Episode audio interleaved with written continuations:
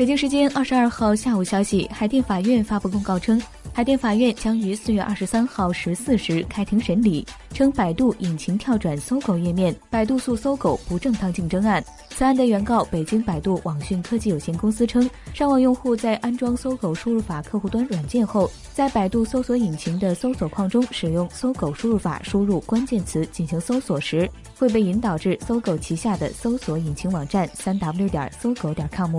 故此，原告认为被告的上述行为构成不正当竞争行为。